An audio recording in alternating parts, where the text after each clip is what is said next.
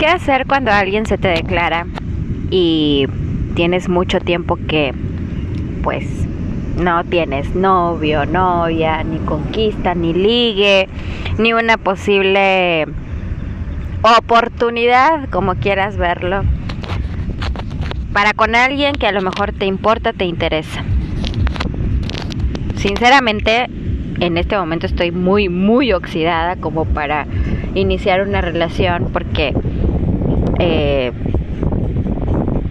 cada vez que pasa el tiempo o los años te vuelves más exigente, sufres alguna decepción o pones demasiadas expectativas en una persona y termina siendo alguien que te decepciona o tú mismo te decepcionas por hacerte esas ilusiones, ¿no?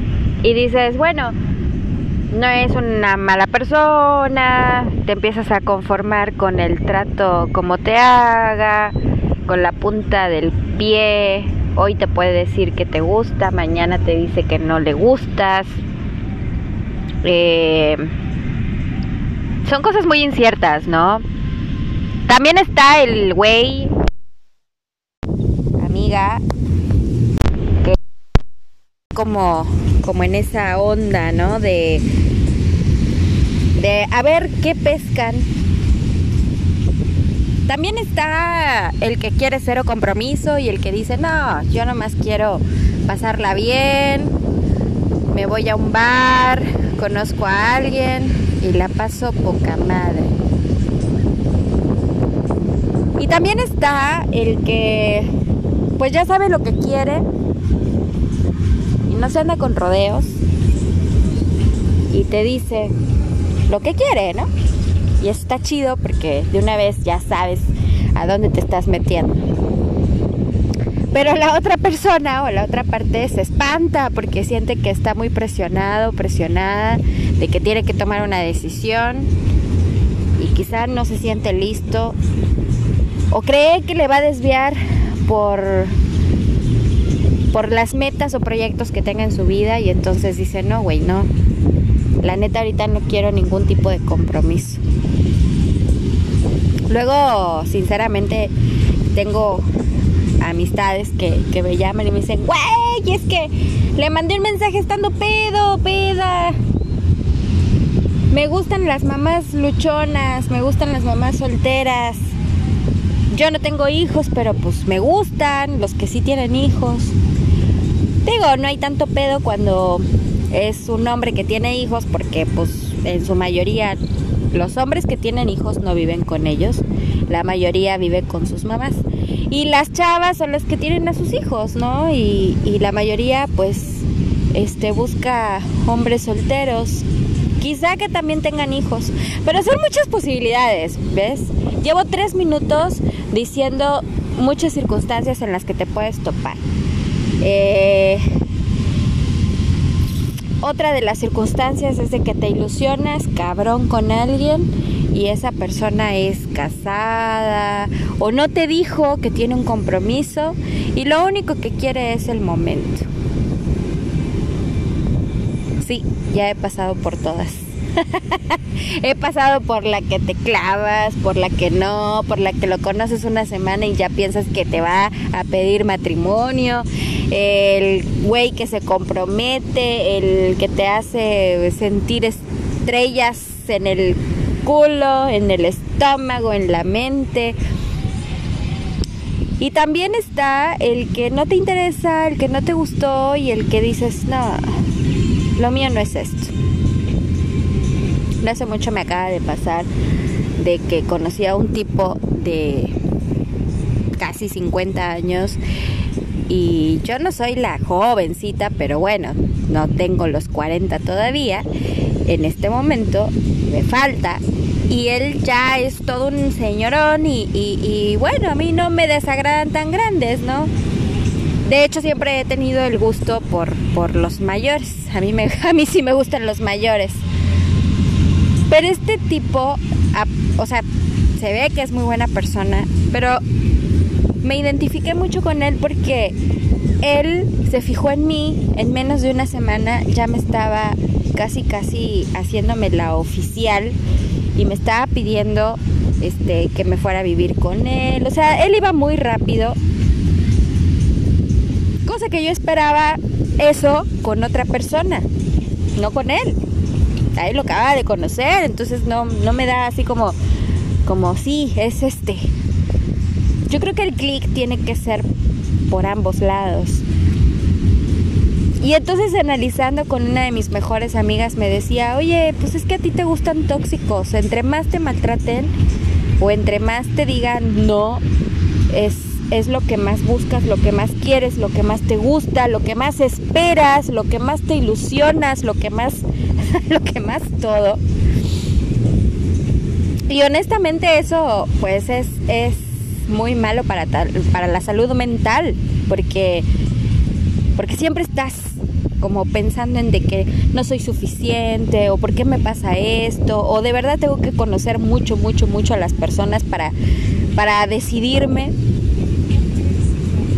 Y honestamente estamos en un tiempo en donde la gente está viviendo tan deprisa que dice, ¿para qué me comprometo a algo? Y quien se quiere comprometer, pues tú ya estás en otra onda y dices, no, no quiero esto.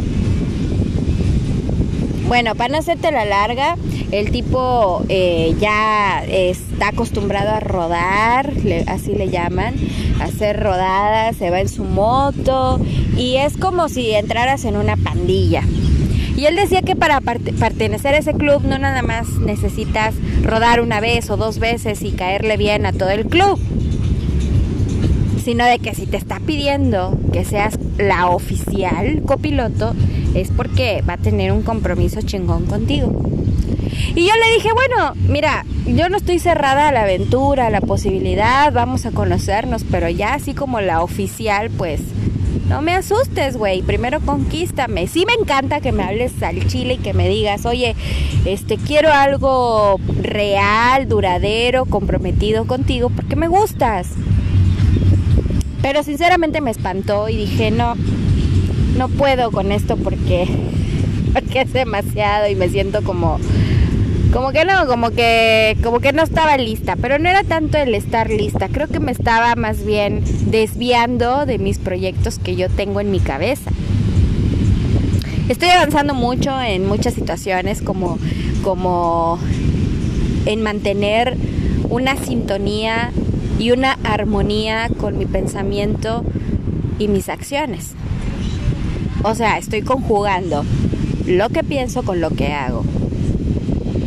Y estoy tratando de ser muy congruente con lo que quiero. Entonces, la primera persona a la que yo me voy a referir siempre, qué quiero, cómo estoy, cómo me veo, cómo me visualizo, eh, realmente estoy persiguiendo lo que quiero y si lo estoy haciendo realmente me estoy sintiendo satisfecha con lo que con los resultados hasta ahora y me hizo todas esas preguntas porque pues este tipo la verdad no me desagrada. Y así se lo dije, no me desagradas, pero en este momento pues no es lo que estoy buscando, no es lo que quiero.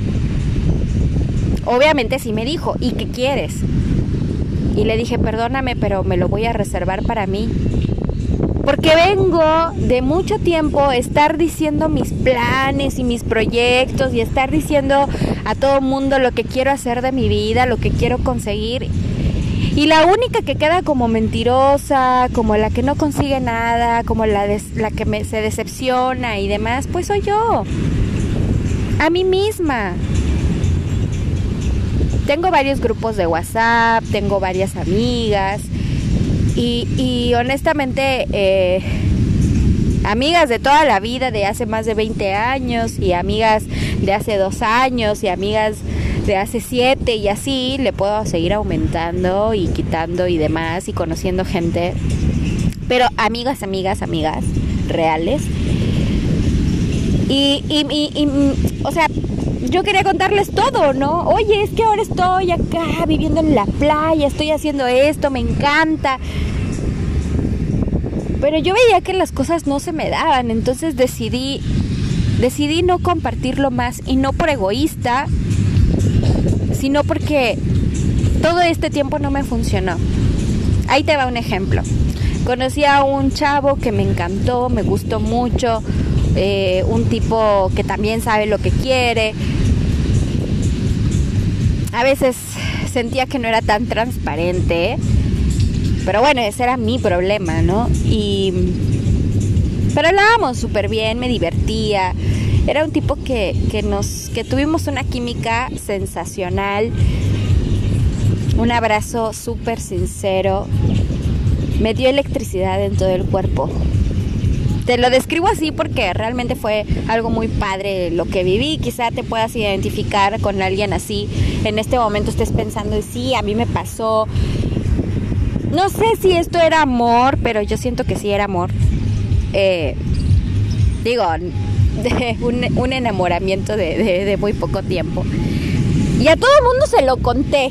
A quien, a quien yo creí que se lo debía de contar, se lo conté porque yo quería que, que no sé, eh, eh, compartieran mi, mi felicidad. Una persona que no me conocía por mucho tiempo me dijo, mira Michelle, sentiste mucha química y eso es amor. Puede que creas en el amor a primera vista como no, pero pues el, momento ya se dio y fue muy padre porque, sabes, yo venía de una relación muy tóxica de muchos años y yo dejé de creer en la gente, dejé de creer en los hombres, dejé de creer en el amor, dejé de creer en la, en la física, en la química, dejé de creer en todo eso y dije, no, nunca más voy a poder sentir lo que yo sentí cuando me enamoré por primera vez, cuando me casé. O sea, tenía esa parte de mí que yo sentí que había muerto y que no iba a poder volver a sentir lo que sentí con este con este güey, ¿no? Hice un viaje por trabajo y ahí lo conozco y entonces hasta llego, eh, eh, cuando regreso de, ese viaje, llego con, mi mamá y le digo, Ay, vas a, tienes que conocer a tu yerno, ¿no? Y entonces ella se empieza a reír y me empieza a decir, ay, ahora que... No, gracias. Perdón, pero estoy en la playa y aquí pasan todos. Tengo una vista hermosa. Y,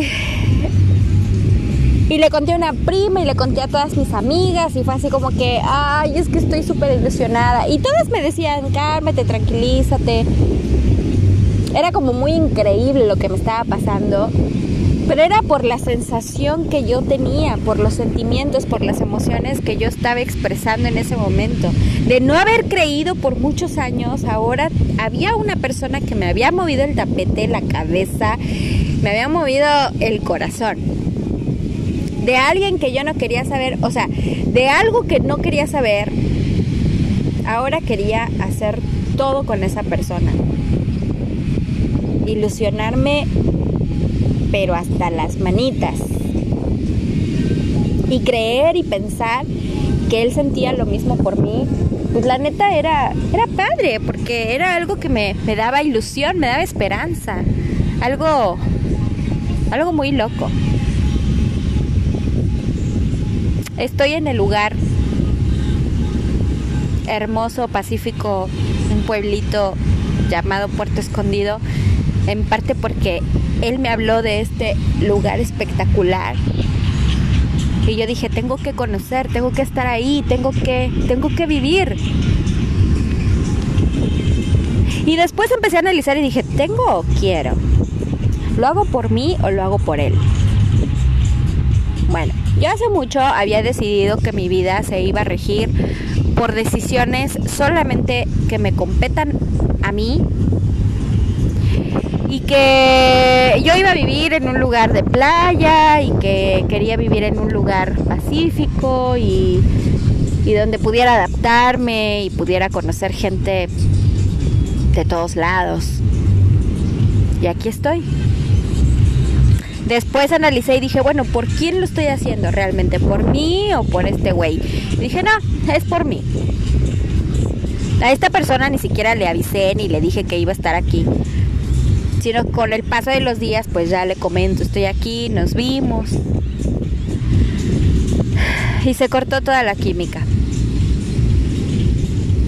Yo quiero pensar que él se asustó. de que me sintió como que yo era, no sé, como que lo venía persiguiendo. Y que era tan, tan jodidamente buena nuestra comunicación, que era tan buena onda eh, en lo que estábamos sintiendo ambos, que, que fue así de, ¿sabes qué? Le dio miedo, le di miedo, porque estábamos sintiendo muchas cosas padres. Y, me atrevo a, decirlo por él porque, porque se notaba o se notó en ese, en ese poco tiempo que nos, tratamos. Sin embargo, yo puse muchas fichas o aposté eh, por alguien que realmente no conocía.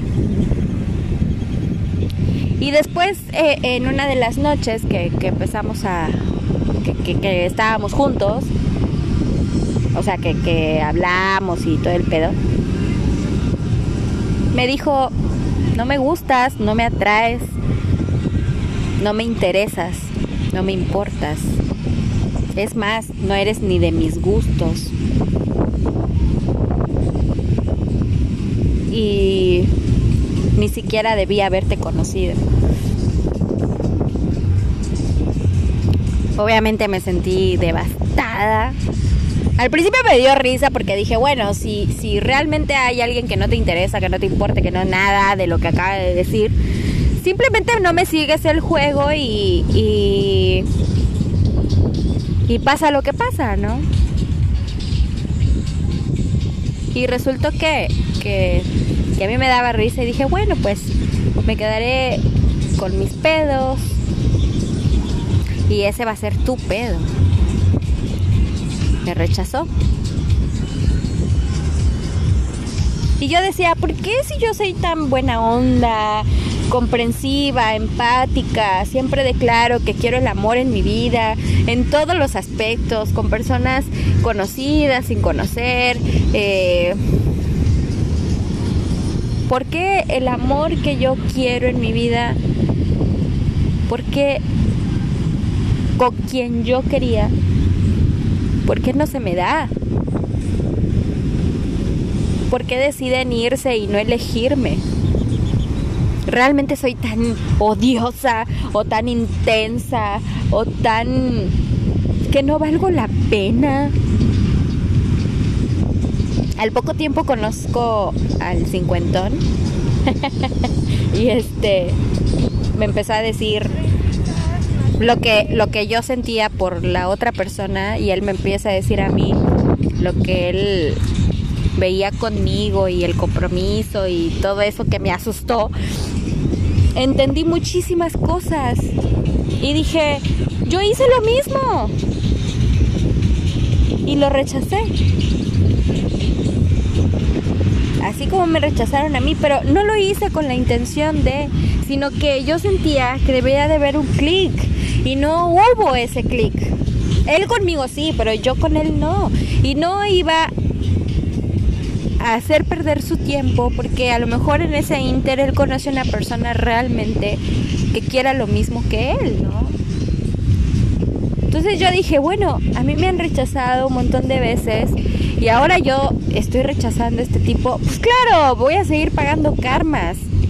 No todos, no todas las personas somos perfectas, no todos queremos lo mismo, pero yo sí he declarado y he decretado que quiero sentir ese, ese clic, esa pasión, ese, esa química y que la otra persona también lo sienta conmigo. Y yo creo que tú te vas a identificar con eso porque, porque siempre estamos romanti o sea, romantizando todos nuestros capítulos, todo lo que vivimos, todo lo que hacemos, todo lo estamos siempre poniendo como como cuento de hadas y, y no, la realidad es que no. Hay quienes dicen, mira, yo a mí no me importa si me enamoro o no, yo no sé si está guapo o no.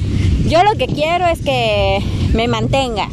Este, yo lo que quiero es que sea multimillonario. Yo no me importa si está viejito, pero que que me dé todo lo que necesito y que me abra una cuenta y que me dé una casa y está y estamos los que queremos este no pues hay que tener proyectos juntos y vamos a jalar para adelante. Y también está la pareja que dice bueno pues nosotros nos conocimos desde chavitos y ahora tenemos como 15 años juntos y, y ya tenemos nuestra casita nuestro hijito y hemos construido un imperio juntos y estamos súper bien y y también está el de que, bueno, no aguanto más al güey, pero pues aquí estamos porque no me voy a divorciar. ¿Qué va a decir la gente? ¿Qué va a decir la familia? Eh, yo no, no estoy dispuesta ni al fracaso. No me importa que me metan los cuernos. Aquí voy a, voy a durar los años que tengan que ser por mis hijos. O sea, son muchas, muchas, muchas, muchas cosas eh, que, que pones como prioridades y estamos los locos románticos como yo que digo, no, es que a lo mejor no nos vamos a enamorar a primera vista porque eso no existe o lo que estoy viendo es de que sí tienes que conocer a la persona, sí tienes que tratar a la persona, pero eso, el, conocer a una persona, no lo vas a terminar de hacer nunca. He conocido matrimonios, incluso a mis papás, que duraron 40 años de casados. Y todo porque mi papá falleció que siempre dicen es que nunca terminas de conocer a tu pareja. Es más, si te llegas a, separar, es me casé con uno y me divorcié de otro. Pero entonces, ¿dónde están los valores? ¿Dónde está realmente lo que sientes, lo que quieres? También está la que dice, no, yo no nací para el matrimonio, o sea, ya tengo tres divorcios. Y creo que no es la primera vez que lo voy a citar. Pero en una serie me llamó mucho la atención, se llama La Casa de Papel, no sé si la has visto. Hay un personaje que se llama Berlín. Y es un romántico empedernido y entonces dice que lo criticaban mucho porque porque decía que él no creía en el amor por haberse casado cinco veces o por haberse divorciado cinco veces. Y entonces él dice, al contrario, soy un verdadero creyente del amor y aposté cinco veces por él. ¿Cuántas veces vas a apostar por el amor? Primero, quiero que sepas y entiendas que el primer amor en tu vida tienes que ser tú. Tu prioridad. Tú puedes tener hijos, tus papás, tus mejores amigos. Y si yo te pregunto, mencióname cinco personas más importantes en tu vida. Vas a decir mi mamá, mi papá, mi amigo, mi hijo. Pero no. La primer persona que debes amar es a ti. No lo olvides. Y entonces pídele al universo, pídele a Dios, pídele al sol, pídele a quien quieras que creas que por favor te traiga ese primer amor a ti mismo, a ti misma. Y vas a ver que todo lo que atraigas a tu vida va a ser precisamente eso, amor. Yo en este momento estoy descubriendo ese amor en mí y me quiero muchísimo y me amo muchísimo y me mimo y, y, y aún me falta limar muchísimas cosas para ser enteramente completa, realizada conmigo misma. Pero es un trabajo de todos los días. Todos los días estoy trabajando en algo distinto para ser mejor y para amarme más. Sin caer en el egocentrismo, sin caer en, el egoísmo, sin caer en el orgullo, el ego, ¿no? Trato de cuidar muchísimo eso, porque sí, muchas cosas las hablo desde el ego. Pero también soy humilde y digo, no, no, güey, no, no nada más es, es el amor para mí. Porque, porque yo tengo un principio que aprendí desde muy chica, un principio tanto de mi casa como un principio de la Biblia, como un principio de regla de oro. Para amar a tu prójimo, te tienes que amar tú primero. Para poder dar algo de calidad, tienes que dártelo a ti. Pero bueno, tampoco vaya a ser que todo el tiempo estés enfocada en ti, en ti, en ti, en ti y no des nada. O sea, tienes que tener un propósito. Si te vas a amar realmente es porque porque vas a, a lograr amar a otras personas. Y respetar a los animales, y respetar la tierra, y respetar todo lo que te rodee. Y entonces eso te va a dar muchísimas más satisfacciones. No estés esperando a que te amen. No estés esperando a, al milagro del amor de Hollywood. No existe. Mejor dalo.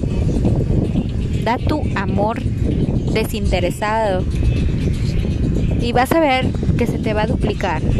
Yo estoy en espera. Pero mientras espero, lo quiero practicar. Quiero aplicarlo. Por eso ahorita que hablé de, las parejas y de los sinsabores y de, cosas que, que, te pueden ilusionar y que te pueden desilusionar y cosas que a lo mejor no te esperas. Bueno, primero conócete tú. El trabajo más cabrón que yo he vivido hasta ahora es realmente definir quién soy, qué quiero, cuáles son mis habilidades, cuáles son mis propósitos, mis motivaciones, mis pasiones. Cuando yo realmente tenga una respuesta a todo eso, todo eso me va a hacer ver que haya en algún lugar, en algún momento, va a llegar esa persona a complementarme a sumar. Y considera que si no sumas, estás restando. Entonces, piensa bien qué es lo que quieres sumar. Bueno, y si es que realmente quieres sumar, ¿no? Porque a lo mejor siempre vas a estar metida en tu vida, ¿no? Mi trabajo, mi dinero, mis cosas, mis viajes, mi casa, mi ropa, mis cosas materiales, no. Si estás ganando algo, da. De verdad, eso te va a hacer muy feliz. Te lo digo porque porque yo lo he vivido. Da. Sin esperar y vas a ver que la vida sí te va a dar. Puede que no en el momento enseguida, pero sí te va a dar. Entonces en mi caso ya no quiero ilusionarme ni desilusionarme. Más bien voy a ir y voy a seguir trabajando en mí. Para que el trabajo que yo haga conmigo, conmigo misma, sea uno valiente. Sí, también verme al espejo y decir, pinche Michelle, estás cabrona, ¿eh? tengo muchas cualidades, pero también tengo defectos. Y voy a seguir trabajando en mis defectos, porque quiero que la gente cuando me vea, vea mi valor. Y con el tiempo, bueno, también hay que darse a conocer, ¿no? Pero lo primordial es, no te mientas, y no mientas. Ama con el corazón. Ama sinceramente. Valora lo que tienes. Valora a quienes sí te quieren. Y a los que no, mándales amor. Ese que te mentó la madre, mándale amor. Lo necesita. Ese que te que te dijo, no me gustas, no me importas, no me interesas, mándale amor, porque también lo necesita. Ese que te dijo, el que te, te dijo cosas malintencionadas, mándale amor, porque también lo necesita. Esa persona que te dijo tú no vales nada, mándale amor. Esa persona que no te eligió porque le dio miedo, mándale amor. ¿Estamos? Entonces el trabajo o la tarea o el ejercicio que te voy a dejar en este podcast es, sea bueno, sea malo lo que estés viviendo, haz el amor.